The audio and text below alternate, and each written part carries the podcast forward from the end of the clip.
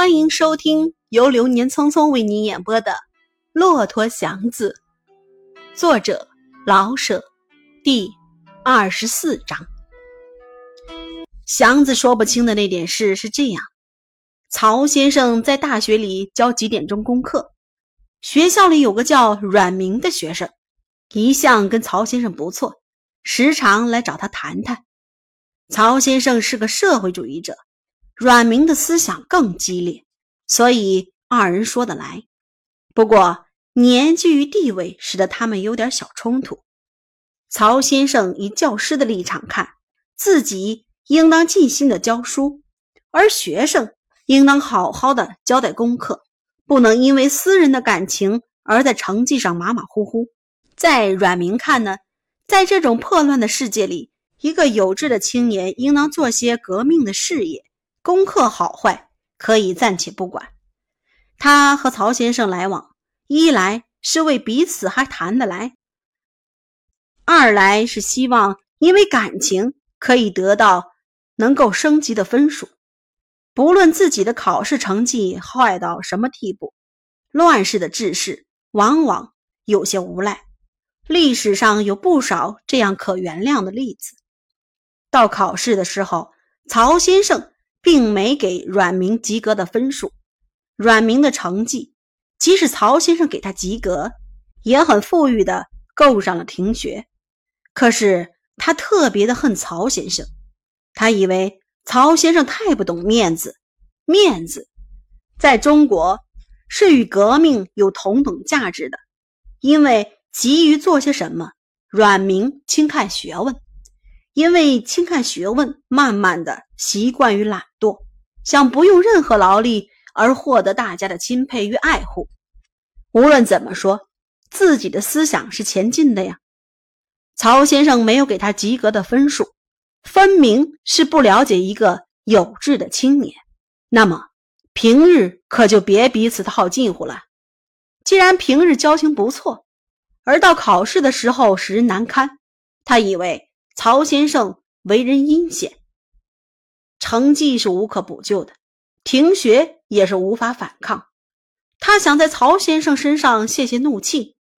既然自己失了学，那么就拉个教员来陪绑，这样既可能有些事做，而且可以表现出自己的厉害。阮明不是什么好惹的，况且若是能有这回事而打入一个新团体去。总比没事可做强些。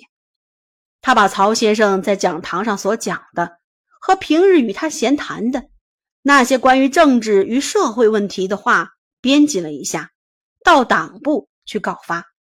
曹先生在青年中宣传过激的思想，曹先生也有个耳闻，可是他觉得很好笑。他知道自己的那点社会主义是怎样的不彻底。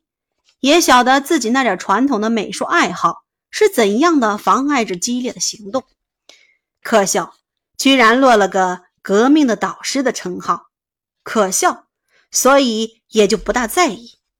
虽然学生和同事都告诉他小心一些，镇定，并不能在乱世保障安全。寒假是肃清学校的好机会，侦探们开始忙着调查与逮捕，曹先生。已有好几次觉得身后有人跟着，身后的人影使他由嬉笑改为严肃。他需想一想了，未造声誉，这是个好机会。下几天狱比放个炸弹省事儿，稳当而有同样的价值。下狱是做要人的一个资格，可是他不肯，他不肯将计就计的为自己造成虚假的名誉，凭着良心。他恨自己不能成个战士，凭着良心，他也不肯做冒牌的战士。他找到了左先生去。左先生有主意，到必要的时候搬到我这儿来，他们还不至于搜查我来。左先生认识人，人比法律更有利。你上这儿住几天，躲避躲避，总算我们怕了他们，然后再去疏通。也许还得花上俩钱儿，面子足，钱到手，你再回家也就没事了。孙侦探知道曹先生常上左宅去，也知道一追紧的时候，他必定到左宅去。他们不敢得罪左先生，而得吓吓就吓吓曹先生，夺赞把他赶到左宅去，他们才有拿钱的希望，而且而且很够面子。敲祥子，并不在侦探们的计划内。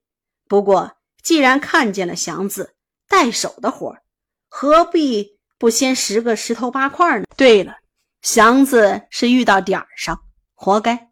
谁都有办法。哪里都有缝子，只有祥子跑不了，因为他是个拉车的。一个拉车的吞的是粗粮，冒出来的是血。他要卖最大的力气，得最低的报酬，要立在人间的最低处，等着一切人、一切法、一切困苦的打击。把一支烟烧完，祥子还是想不出道理来。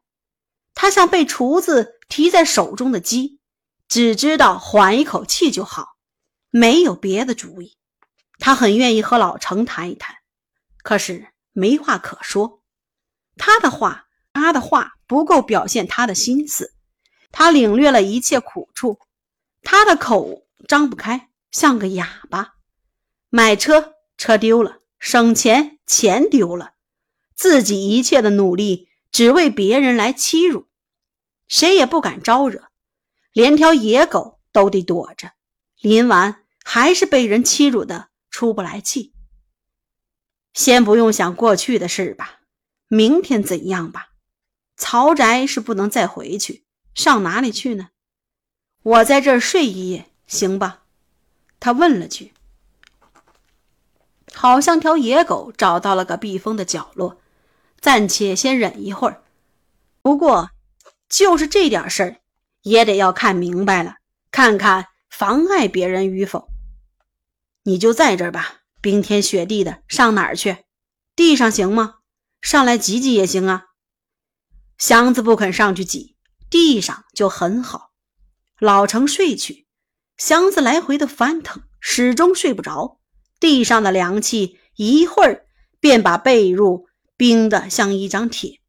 他蜷着腿。腿肚子似乎还要转筋，门缝子进来的凉风像一群小针似的往头上刺。他狠狠地闭着眼，蒙上了头，睡不着。听着老程的呼声，他心中急躁，恨不能立起来打老程一顿才痛快。越来越冷，冻得嗓子中发痒，又怕把老程咳嗽醒了，睡不着。他真想偷偷的起来。到曹宅再看看，反正事情是吹了，院中又没有人，何不去拿几件东西呢？自己那么不容易省下的几个钱被人抢去，为曹宅的事儿而被人抢去，为什么不可以去偷一些东西呢？为曹宅的事丢了钱，再由曹宅给赔上，不是正合适吗？这么一想，他的眼亮起来，当时忘记了冷。走啊！那么不容易得到的钱丢了，再这么容易的得回来，走！已经坐起来，又急忙的躺下去，好像老程看着他呢，心中跳了起来。不，能当贼，不能！刚才为了自己脱干净，没去做到曹先生所嘱咐的，已经对不起人，怎么再能去偷他呢？不能去，穷死！不偷，怎知道别人不去偷呢？那个姓孙的拿走些东西，又有谁知道呢？他又坐起来，远处有狗叫了几声，他又躺下去，还是不能去。别人去偷偷吧，自己的良心无愧。自己穷到这样，不能再叫心上多个黑点儿。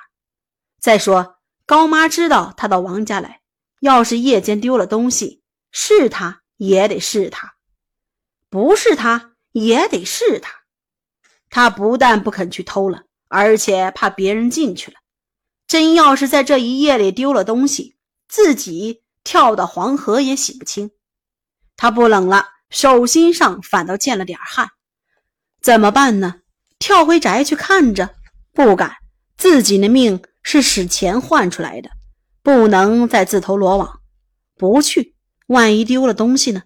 想不出主意，他又坐起来，弓着腿坐着，头几乎挨着漆，头很沉，眼也要闭上，可是不敢睡。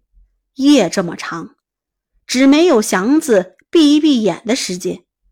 坐了不知多久，主意不知换了多少个，他忽然心中一亮，伸手去推老程。老程，老程，醒醒！干嘛？老程非常的不愿睁开眼。撒尿，床底下有夜壶。你醒醒，开开灯。有贼是怎着？老程迷迷糊糊的坐起来。你醒明白了？嗯。老程，你看看，这是我的铺盖，这是我的衣裳，这是曹先生给的五块钱，没有别的了。没了，干嘛？老程打了个哈欠。你醒明白了？我的东西就这些，我没拿曹家一草一木。没有，咱哥们儿酒吃宅门的，手沾坠还行吗？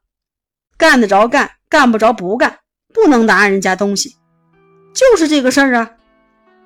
你看明白了？老程笑了笑，没错，我说你不冷呀。行，亲爱的听众朋友们，本章播讲完毕，感谢大家的收听。如果大家喜欢，记得订阅哟。